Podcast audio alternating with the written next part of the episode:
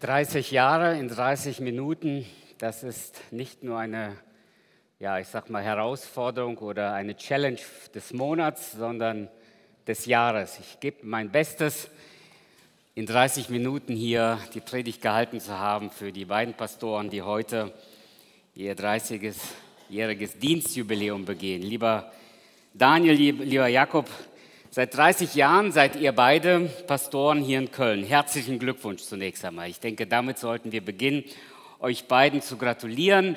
Das ist Grund genug zum Feiern. Das haben wir uns so überlegt. Das war nicht eure Idee, das war unsere Idee, heute hier dieses Jubiläum zu feiern.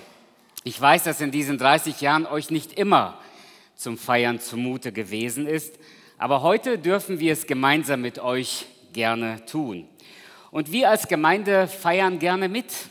Es gibt genug Grund zum Feiern.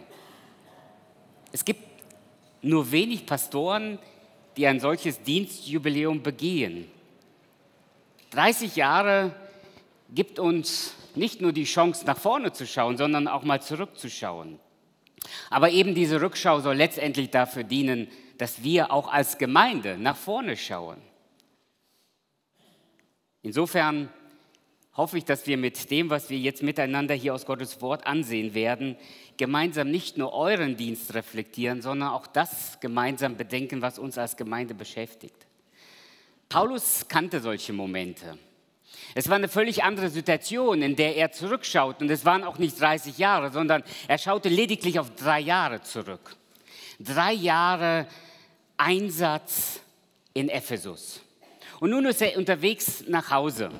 Nein, er ist nicht in Ephesus, sondern er ist unterwegs und ähm, hält in Milet an. Milet ist etwas südlich von Ephesus und er will zu Pfingsten unbedingt wieder in Jerusalem sein. Er will Pfingsten zu Hause feiern, kann man so sagen. Wir haben ja hier als Gemeinde vor kurzem erst miteinander Pfingsten gefeiert. Paulus vor vielen Jahrhunderten wollte an Pfingsten wieder in Jerusalem sein. Und deshalb sagt er den Ältesten in Ephesus, denen er nun so viele Jahre gedient hat, kommt bitte zu mir nach Milet, ich will mich dort von euch verabschieden. Und die Männer kommen nach Milet. Paulus trifft sich dort mit den Ältesten und dort reflektiert er seinen Dienst. Das Ganze ist nachzulesen Apostelgeschichte Kapitel 20. In den Versen 18 bis 27, das ist der unmittelbare Kontext, aus ähm, dem wir uns heute, den wir uns heute Morgen etwas ansehen werden, da schaut Paulus auf seinen Dienst zurück. Er schaut auf diese drei Jahre zurück und er hält fest. Er sagt, ihr lieben Ältesten von Ephesus, ich habe es nicht unterlassen, euch den ganzen Ratschluss Gottes zu verkündigen. Ich habe es geschafft, in drei Jahren euch das ganze Evangelium weiterzugeben, so dass ihr das ganze Evangelium kennt. Außerdem sagt Paulus zu den äh, Männern in Ephesus, er sagt, hört, ich habe euch Tag und Nacht unter Tränen gedient. Das heißt, Paulus war mit ganzem Herzen, mit Leib und Seele im Einsatz gewesen. Und Tag und Nacht meint Tag und Nacht. Das heißt, es war völlig egal, ob da jemand nachts zu ihm kam und sagte, Paulus, wir haben ein Problem. Paulus, wir brauchen deine Hilfe. Es war völlig egal, ob das nun mittags oder abends oder eben früh morgens war. Paulus war rund um die Uhr für diese Gemeinde im Einsatz. Und so hält er den Dienst fest und sagt, ich war da für euch. Und nun seid ihr dran. So lesen wir es in Apostelgeschichte Kapitel 20 ab Vers 28.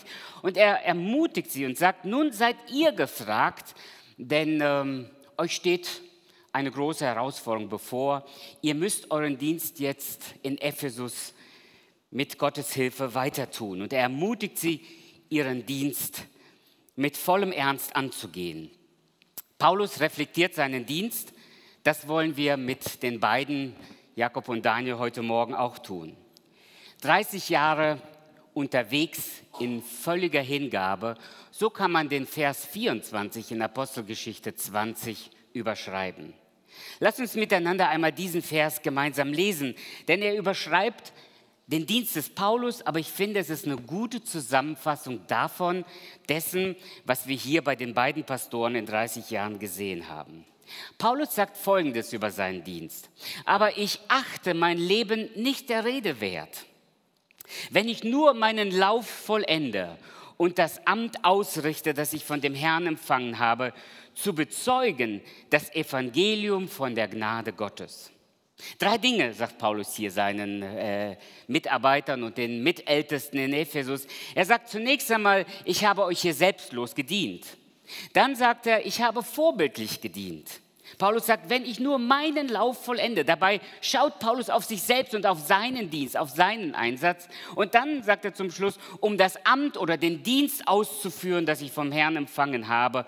Das ist, äh, wo Paulus sich als einsatzbereit zeigt. Schauen wir uns diese drei Dinge an, die Paulus hier rückblickend über seinen Dienst sagt. Paulus ist selbstlos, indem er sagt, ich achte mein Leben nicht der Rede wert. Paulus sagt, ich bin selbstlos bei euch gewesen.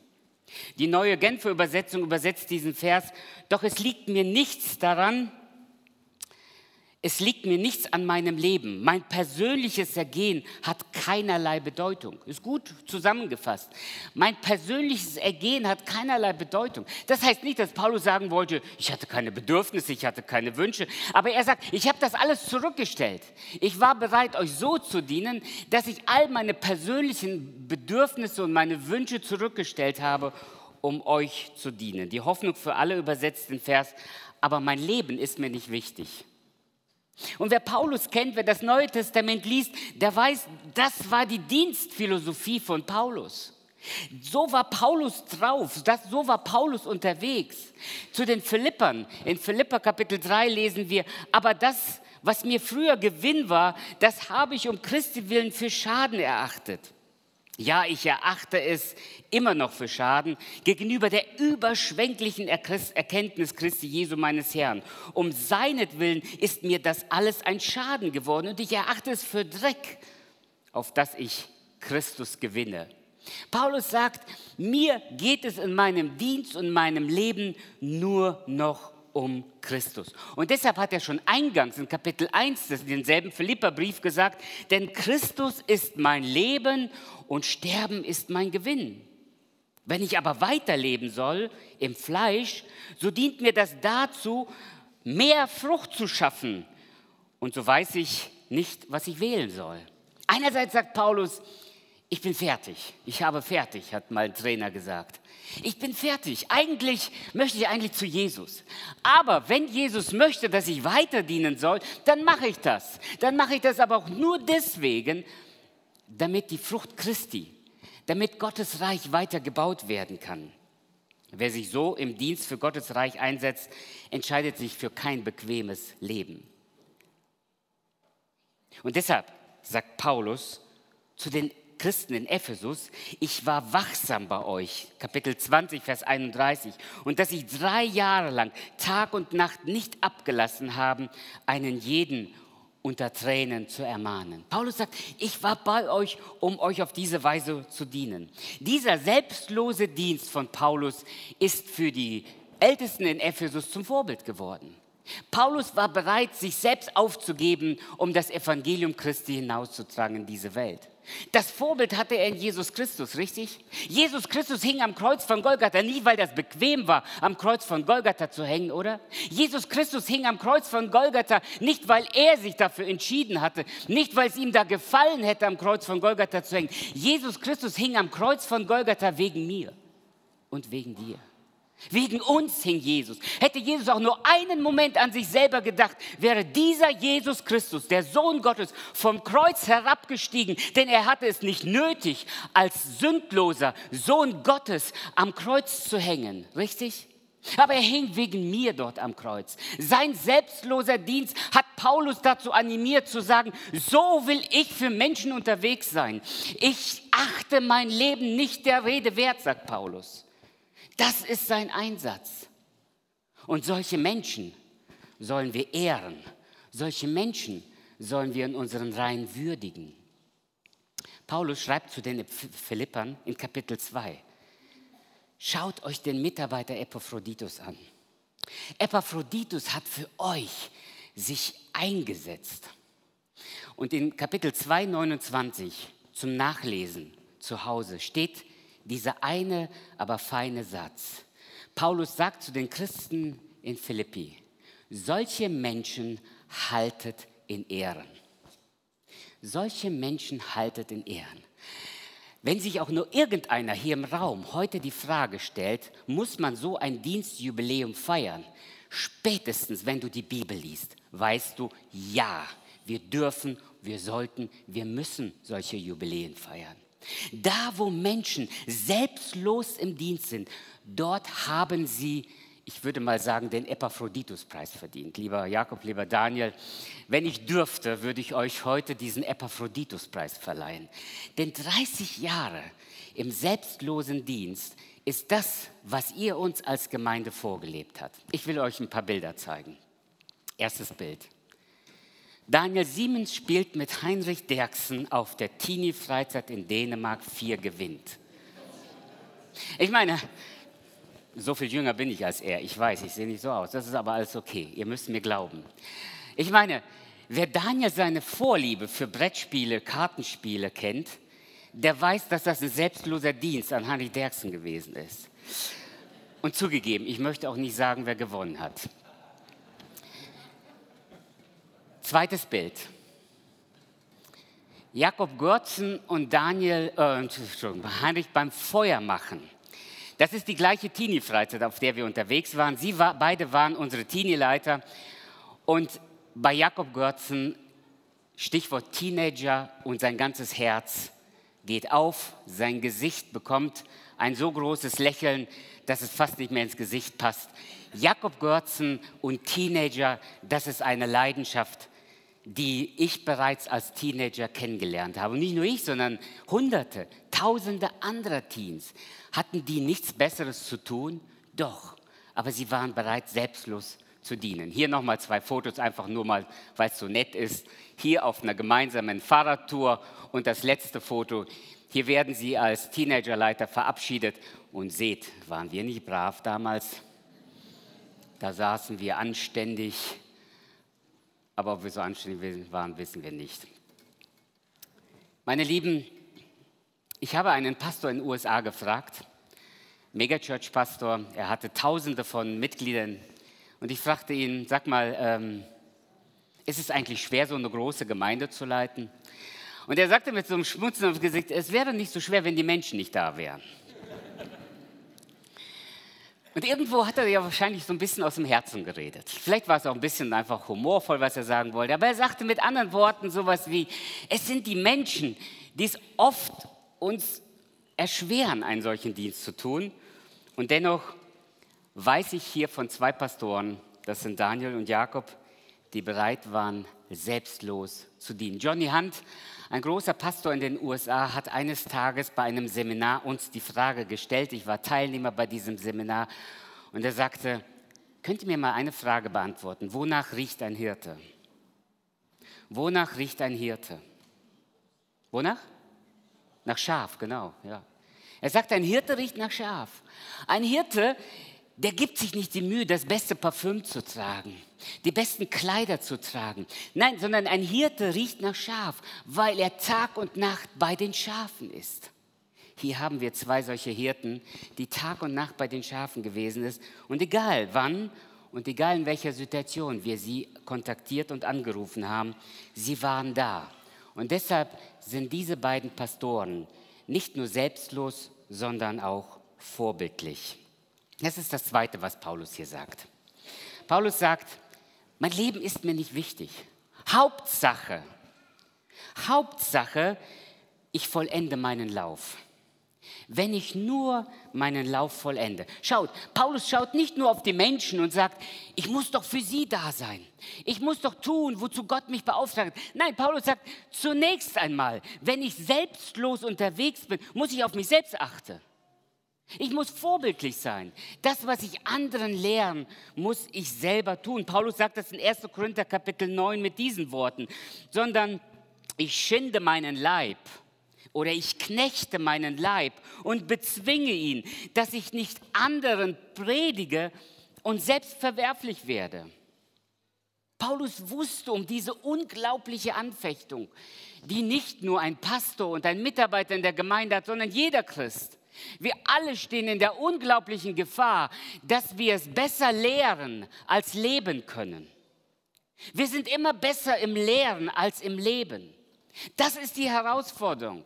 Und deshalb wusste Paulus darum, dass er eben als Mitarbeiter Gottes in dieser unglaublichen Gefahr steht, selbst zu versagen, mitten auf der Strecke liegen zu bleiben.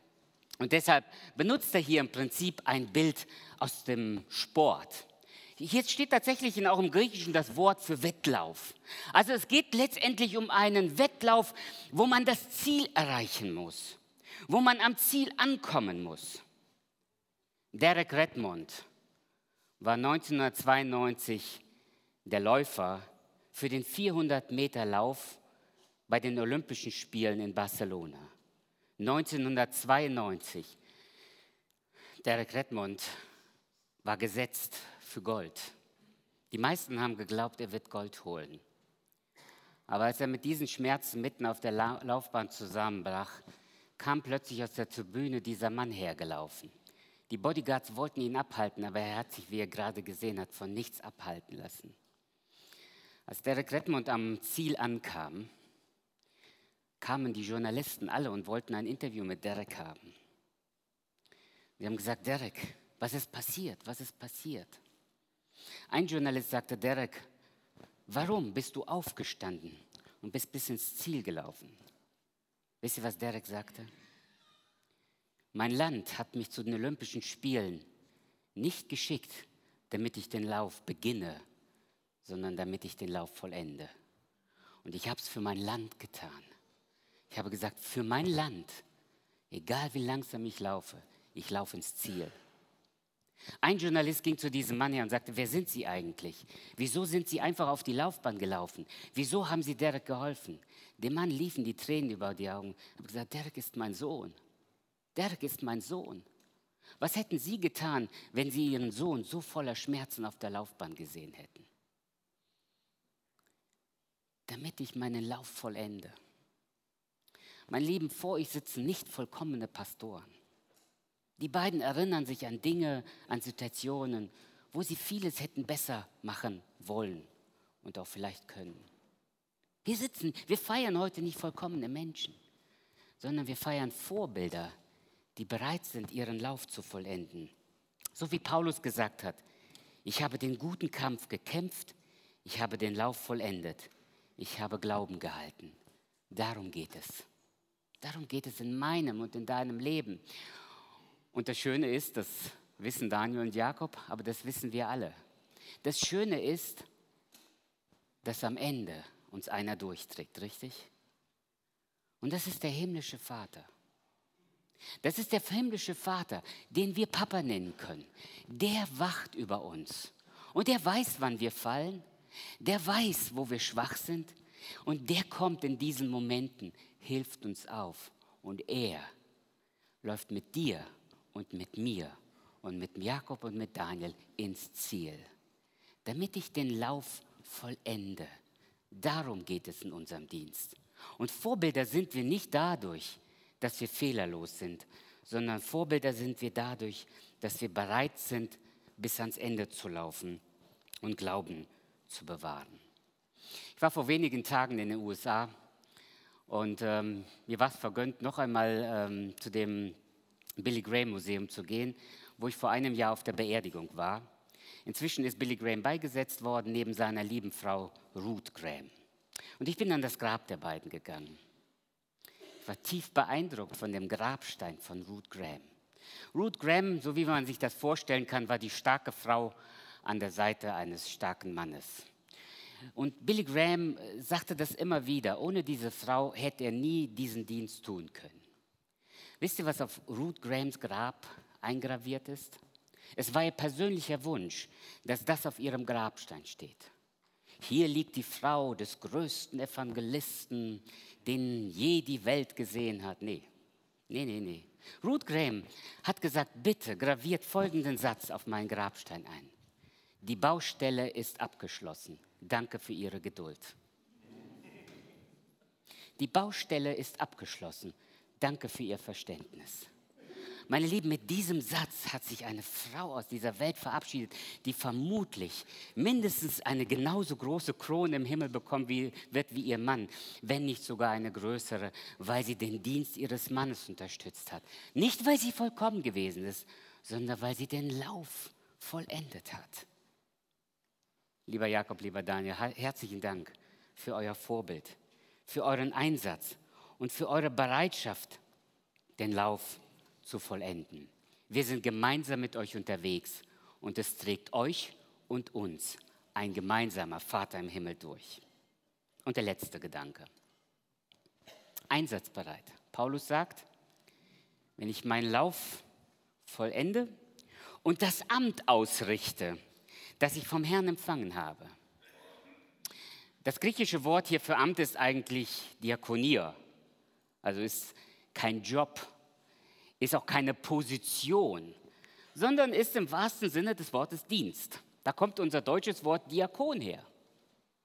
Also Paulus sagt, ich will meinen Dienst ausrichten. Und Luther übersetzt das mit Amt, weil er sagt, das ist eine Aufgabe.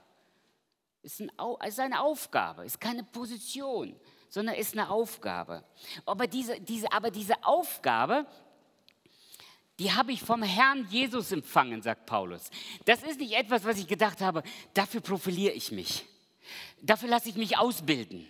Dafür gehe ich fünf Jahre zum Bibelseminar Bonn, dann bin ich derjenige, den Gott berufen kann. Nein, natürlich kann man dafür eine Ausbildung machen. Natürlich kann man sich durch, ich weiß nicht, Fleiß und durch Einsatz in gewisser Weise eine Aufgabe auch erarbeiten. Aber das meint Paulus hier nicht. Paulus sagt, die Aufgabe, die ich hier tue, habe ich vom Herrn Jesus empfangen. Und jeder von uns weiß, der Paulus ein bisschen kennt, dass das so war. Paulus war zunächst einmal ein Christenhasser, richtig? Er hat die Christen gehasst bis aufs Blut und er hat sie verfolgt bis aufs Blut. Nie ist er diesen Makel losgeworden, dass er nicht nur ein Christusverfechter, sondern auch ein Christusverfolger gewesen ist. Er hatte Blut an seinen Händen kleben. Er hat dafür gesorgt, er persönlich hat dafür gesorgt, dass Christen getötet wurden. Jetzt aber weiß er, dieser neue Dienst ist ein Dienst, zu dem mich Jesus Christus berufen hat. Und welcher Dienst ist das? Das ist die Berufung zu bezeugen, das Evangelium der Gnade Gottes. Meine Lieben, das ist Paulus sein Auftrag. Er sagt, dafür gebe ich mein Leben hin. Dafür schone ich mich nicht selber. Und dafür bin ich bereit, den Lauf zu vollenden. Paulus sagt das in 2. Korinther 5, Vers 18. Aber das alles ist von Gott, der uns mit sich selbst versöhnt hat durch Christus und uns das Amt, hier steht das gleiche griechische Wort, und uns den Dienst gegeben hat, nämlich die Versöhnung zu predigen. Nichts anderes ist schöner und wertvoller und wichtiger als die Verkündigung des Evangeliums.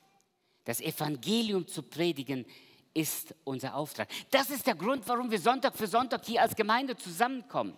Natürlich wollen wir Gemeinschaft erleben. Natürlich wollen wir uns durch das Wort Gottes gegenseitig ermutigen und stärken. Aber unsere Hauptaufgabe als Gemeinde Jesu ist, das Evangelium vom gekreuzigten und auferstandenen Jesus zu verkündigen. Und wenn du heute hier in diesem Saal bist und du kennst Jesus Christus nicht, dann sollst du wissen, dass auch bei einem Dienstjubiläum nach 30 Jahren Verkündigungsdienst, dass das immer noch Zentrum des Evangeliums ist. Es hat sich nichts verändert in den 30 Jahren. Es ist immer noch die Aufgabe von Jakob und Daniel, das Evangelium von Jesus Christus zu verkündigen und zu sagen, wir sind Sünder und sind deshalb für ewig von Gott verdammt. Das ewige Urteil Gottes ist die ewige Trennung von Gott. Die Bibel nennt das die Hölle. Das ist der Ort, der für uns bestimmt ist, wenn wir nicht Vergebung der Sünden empfangen haben. Aber dann kam Jesus Christus, er starb für unsere Sünden, damit wir leben können.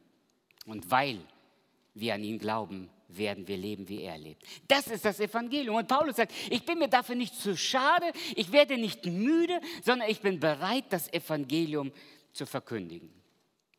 Jemand hat einmal den äh, Pastorendienst mit dem Dienst eines Schäferhundes verglichen. Ich fand das sehr ungewöhnlich.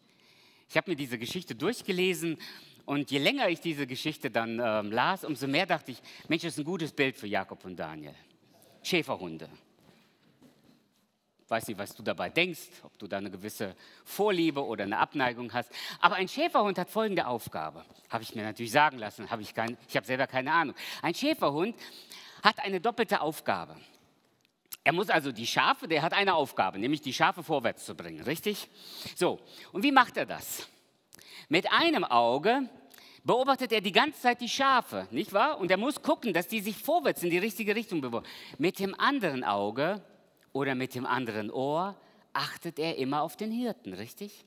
Weil letztendlich bekommt er die Anweisung immer vom Hirten. Und deshalb, er hört auf den Hirten, beobachtet die Schafe. Er hört auf den Hirten, beobachtet die Schafe. Und so vollführt er seinen Job. Ich habe gesagt, das ist eine tolle Beschreibung für unseren Dienst. Das ist das, was wir letztendlich tun. Es ist nicht das Evangelium von Köln-Ostheim. Es ist nicht das Evangelium von Daniel oder Jakob. Es ist das Evangelium von Jesus Christus. Seine Botschaft haben wir zu verkündigen.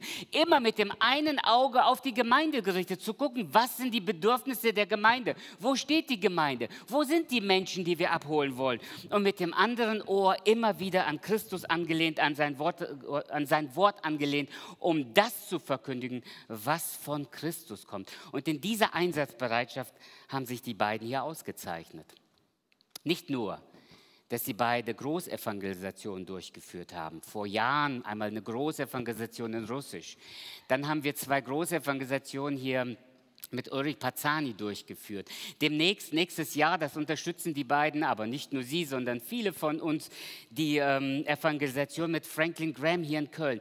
Nicht nur, dass die beiden Evangelisationen unterstützt haben, sie beide sind Evangelisten von ihrer Begabung und Berufung her. Sie beide haben dieses brennende Feuer in sich, das Evangelium zu verkündigen. Und nicht nur, dass sie selber Evangelisten sind, sondern sie animieren auch andere zu evangelisieren. Ich gebe gerne zu, dass ich persönlich nie die Gabe bei mir so gesehen habe. Aber der Jakob Görzen, eines Tages merkte er, dass ich nicht so mit Teens kann. Ne? Ich weiß nicht, wie ich die vier, fünf Kids bei mir zu Hause überlebt habe, überlebe. Aber ich bin nicht so dieser Typ für Teenagerarbeit. Und der Jakob sagt, Hanni, komm mit, komm mit. Ich sage, du, das ist einfach nicht mein Ding. Die bringen mich auf die Palme, diese Teens. Er sagt, pass auf, dann brauchst du nicht die ganze, das, das weiß er noch ganz genau. Dann sagt er zu mir, dann brauchst du nicht die ganze Freizeit kommen, dann komm nur zu dem evangelistischen Abend und mach die evangelistische Predigt. Völlig unbegabter Evangelist soll jetzt kommen und die evangelistische Predigt haben. So viel Vertrauen in mich hineingelegt und am Ende hat Gott sein Werk getan. Ich habe das nicht wahrhaben wollen, aber an dem Abend, an dem der Jakob mich dann zum evangelistischen Abend zu den Teens geholt hat, haben sich tatsächlich Teenager bekehrt. Was für ein Geschenk. Gott ist gut, oder? Dann lässt er auch mal eine fünf Grade sein und gebraucht Menschen, die gar nicht so dafür berufen und begabt sind. Das ist ihr Auftrag, das ist ihr Werk gewesen. Meine Lieben, 30 Jahre in 30 Minuten. 30 Jahre unterwegs in völliger Hingabe. Lieber Daniel, lieber Jakob, ihr habt es uns vorgelebt und dafür möchten wir heute Danke sagen. Danke für euer Vorbild, danke für euer selbstloses Dienen und danke für eure Einsatzbereitschaft. Danke für die Klarheit des Evangeliums, die wir in diesen 30 Jahren von euch gehört haben. Danke, dass ihr euch nicht geschont habt und bereit wart, euch für diese Gemeinde aufzureiben. Für euer Vorbild im Glauben, auch Fehler zuzugeben, zu Fehlern zu stehen und dann wieder aufzustehen und weiterzumachen. Danke, dass ihr in dieser Weise uns das vorgelebt hat, was wir auch tun wollen. Und deshalb, und deshalb sind wir als Gemeinde heute so, wie wir sind, weil Gottes Gnade durch diese beiden diese Gemeinde hier am Ort gegründet und gebaut hat. Und dafür wollen wir nicht nur ihnen, sondern auch Gott alle Ehre geben. Amen.